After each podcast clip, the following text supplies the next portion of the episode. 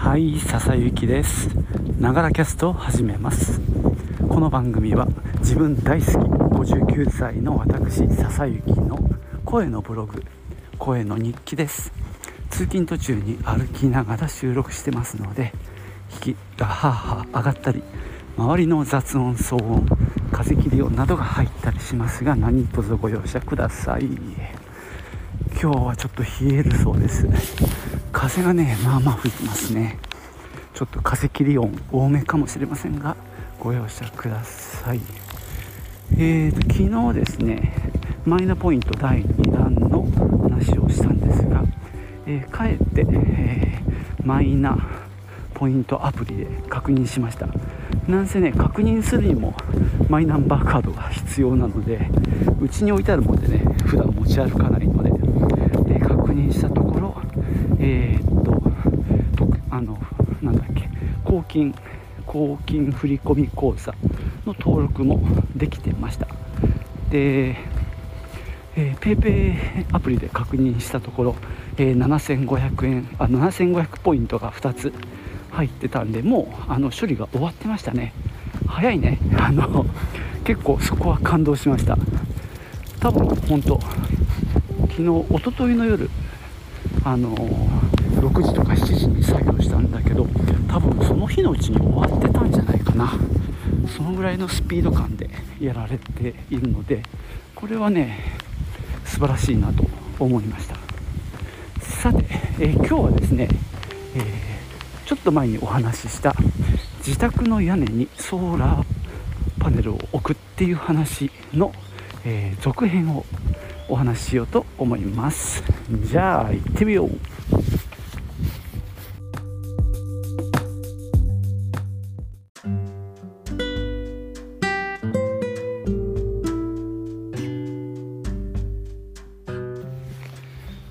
えーとですね先日ホンダソーラー富士さんがねあの家に来ていろいろ調べてってで今週、えー、月曜日か、えー、に来てで説明をして見積もりも置いていきました、まあ、これがねなかなかのものだったのでまあちょっとこれは是非お話ししておきたいなと思います。まずですね、えー、どんな提案かっていう提案内容をお話ししようと思います。それから見積もりの金額について。でまあそれを今どう考えているかっていうような順番でね話そうと思うんですけどもまずですね、えー、提案内容としては、えー、うち切妻屋根って言ってさあの屋根って大きく分けると2種類。切妻っていうのがさひらがなの「へ」への字になってるやつ。で寄せ棟っていうのはさそのへの字の屋根のあの何ていうかあのもう2方向も屋根にしちゃうのね。だからまあ4面屋根みたいな感じになるんですけどもえー、っとうちはねあの切妻なんですね。しかもほぼ南を向いているので、まあ、割と、まあ、パネルを載せやすい形状なんですけどもえー、っとね270何ワットっていうパネルシャープです。これはこれからお話しするのは全部シャープなんですけども、えー、そのパネルをえー、とね8枚を2列並べて16枚置くっていうことで、えー、出力としては 4.144kW だったかな。ちょっと変な数字だったんで妙に変な数字なんで覚えちゃったんですけどそういう出力構成になってます。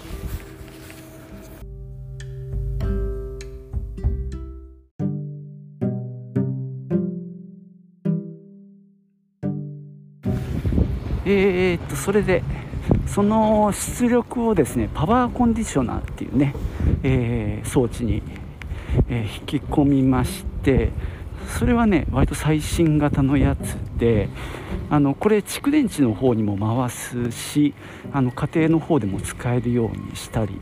あとですねあの将来電気自動車を買った時に、まあ、駐車場のところにその充電のなんていうか あの装置を立てますよね。Z2H っていうらしいんですけどもそれにもつながるというタイプの、まあ、最新型のパワーコンディショナーですね。それをつけたりしています。でえっ、ー、とパワコンで通称呼ばれてるらしいんですけどもえっ、とね5キロワットぐらいだったかな。えっと、装置があパネルが4.1だったでしょ。結構余裕があったんだよね。5. いくつっていうやつですね。それをつけて。で、えー、そこまでが太陽光発電側ですね。でもう一つが蓄電池の方なんですけども蓄電池もねあの容量がいろいろあるんですけども一番でかいのが9キロワットアワーだったかな。今回その下の6.5とかだったかな。そのぐらいの容量の提案されています。でそれをまあ簡単に言うと昼間太陽光が発電しますよね。で発電したものを、まあ、自分の家で使う分は使って余った分はあのわ風がすごい。余った分は蓄電池に充電するわけですね。でさらに余った分を中部電力に売るということになります。売る時の値段が16円って言ってましたかね。で、え、だんだん夕方になってソーラーの出力が落ちてきたら自宅で使う電気を何で賄うかというとまあその蓄電池に貯めたやつで賄う、その辺りは僕も理解してる部分ですね。で調子が良ければ翌朝の需要にも応えられるっていうことらしいんですけども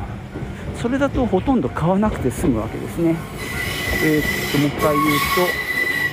自分家で発電したものを蓄電池に貯めてそれで、えー、夜と朝の需要を賄えればいいんですけども実際はねそれがうまくいかないのかな？ちょっとそこはねまだ理解できてないんですけどもあの夜に電気料金安くなるプランこれは中部電力の、まあ、深夜電力のプランだと思うんですけども夜の安い電気で蓄電しておいてそれを例えば朝使うみたいな考え方らしいですね。でその辺りの判断を、まあ、シャープのこの蓄電池が AI で、まあ、勝手に判断してくれるっていうお話です。おはようございます。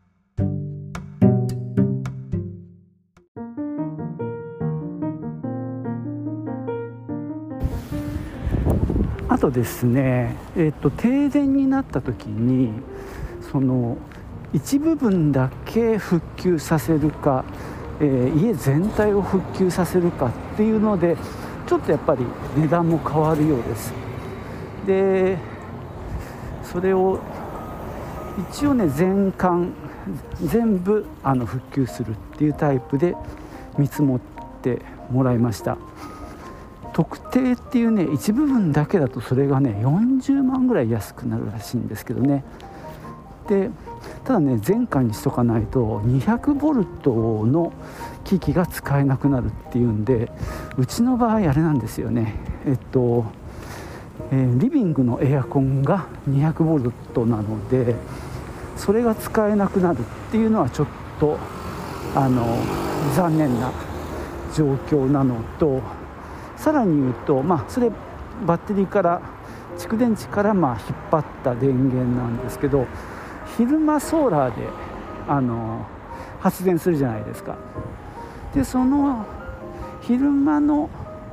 発電した電力も使えないらしいんですね。なのでそこはやっぱりあの全体をやるしたやるしかないかなと思っているんですけどね。であとそのパワーコンパワーコンディショナーっていうのはあの本来、えー、っとソーラーパネル側に当然必要なものなんですけどもあの蓄電池をつける時にまた本来は必要らしいんですね。なので例えば設置時期が異なる場合まあ例えばあのそれこそ20年前にあの買取価格が高かった頃にあのソーラー発電パネルを乗っけた人たちが、えー、買取価格が安くなっていわゆる卒業の卒卒フィットっていうことで蓄電池をつけるとなると、えー、パネル側のパワコンと新たに、えー、蓄電池をつける。蓄電池側のパワコンと、まあ、2ついるわけですけども今その両方兼ねる、えー、ハイブリッドタイプのパワコンがあるということで今回はそのハイブリッドタイプになっています。それはね無駄がなくて大変いいなと思ってるとこですけどね。で、えー、いよいよお値段の話をするんですがえー、っとですね太陽光パネル側のシステムで140万で蓄電池側のシステムが180万です。足して320万。でそれに税金10%乗っけると350万を超えるというとんでもない値段が出てきて あのその見積もりを見た時に俺もかみさんもあの多分口があんぐり開いちゃったかなと思います。まあ驚きましたね。こんな価格が出てくるとは。でえー、っとですね、まあ、蓄電池が結構高いっていうのも驚いたわけですけどね。でさっき言ったパワコンがですね今回の見積もりでは、えー、蓄電池側に入ってます。で多分パワコンで、えー、35万とかまあだから40万近くかな。いやえー、ね30万ぐらいか。えー、っとパワコン代で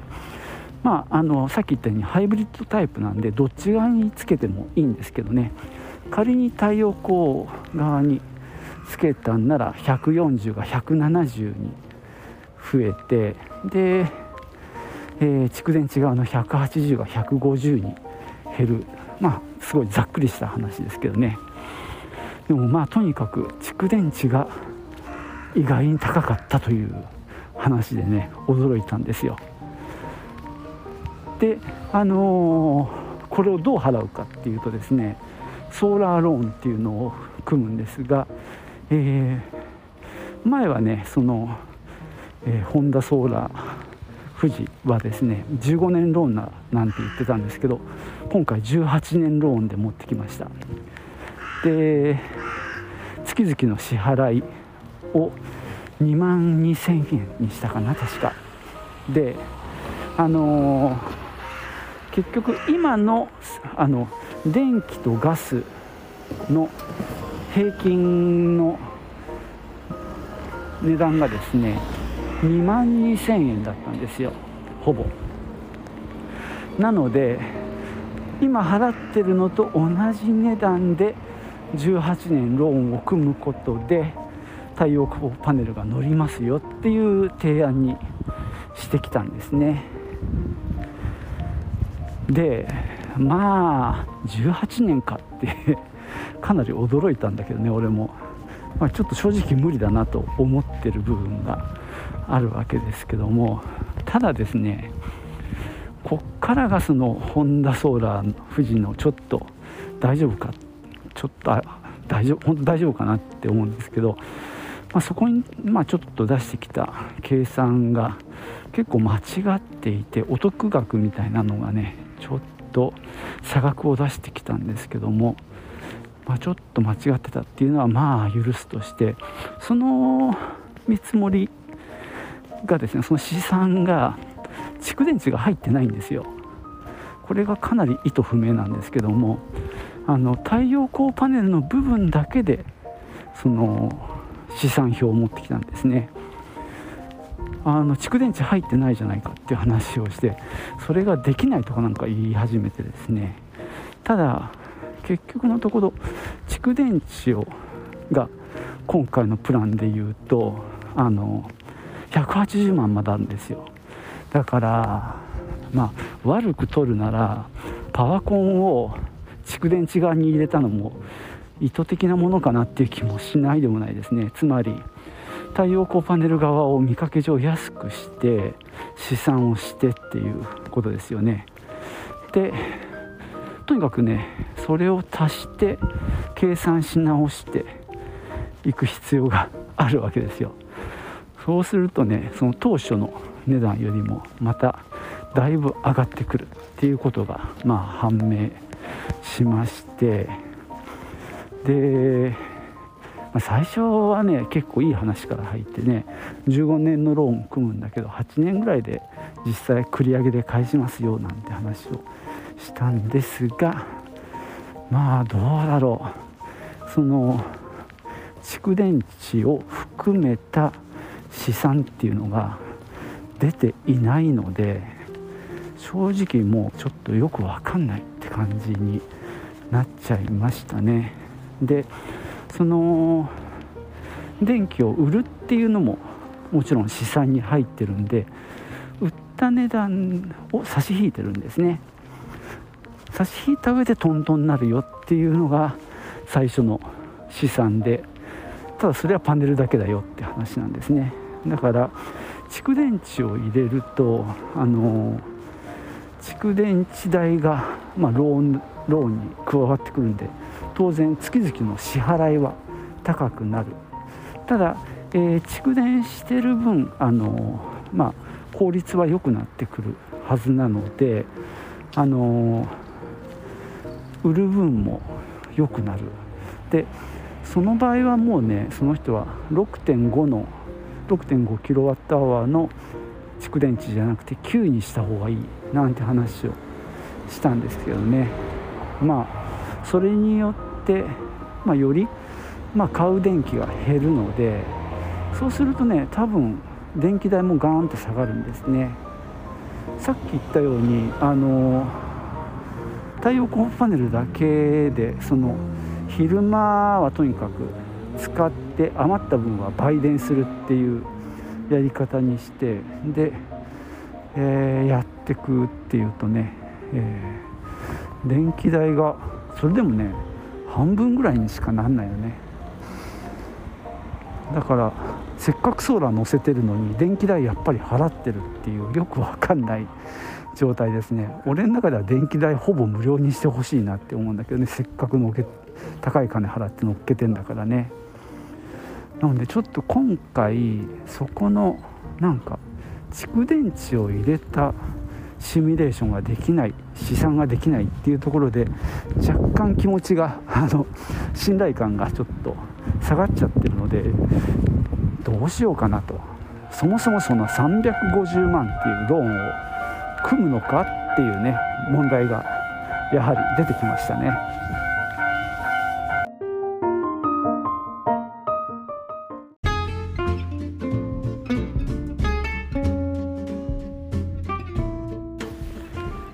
とね補助金の話をちょっとしておきましょうかね、えー、太陽光パネルっていうか発電に対して例えば東京都や神奈川県は補助金が出てるみたいですね。残念ながら静岡はないです。でさらにですね蓄電池に対しては国の補助金があったようです、え今年なんかね3年やるみたいで去年今年で来年とあるみたいでただ、えー、枠はそんなに大きくないみたいで今年のその補助金はなんだか3日でもう終わっちゃったっていうぐらいの結構倍率の高いあの様子みたいですね。ただこれはですねその国の補助金もあれば自治体でやってるのもあるらしくってえっ、ー、とね両方を取ってもいいみたいなんですね、えー、静岡県を見たらあのやってるとこ結構ありました。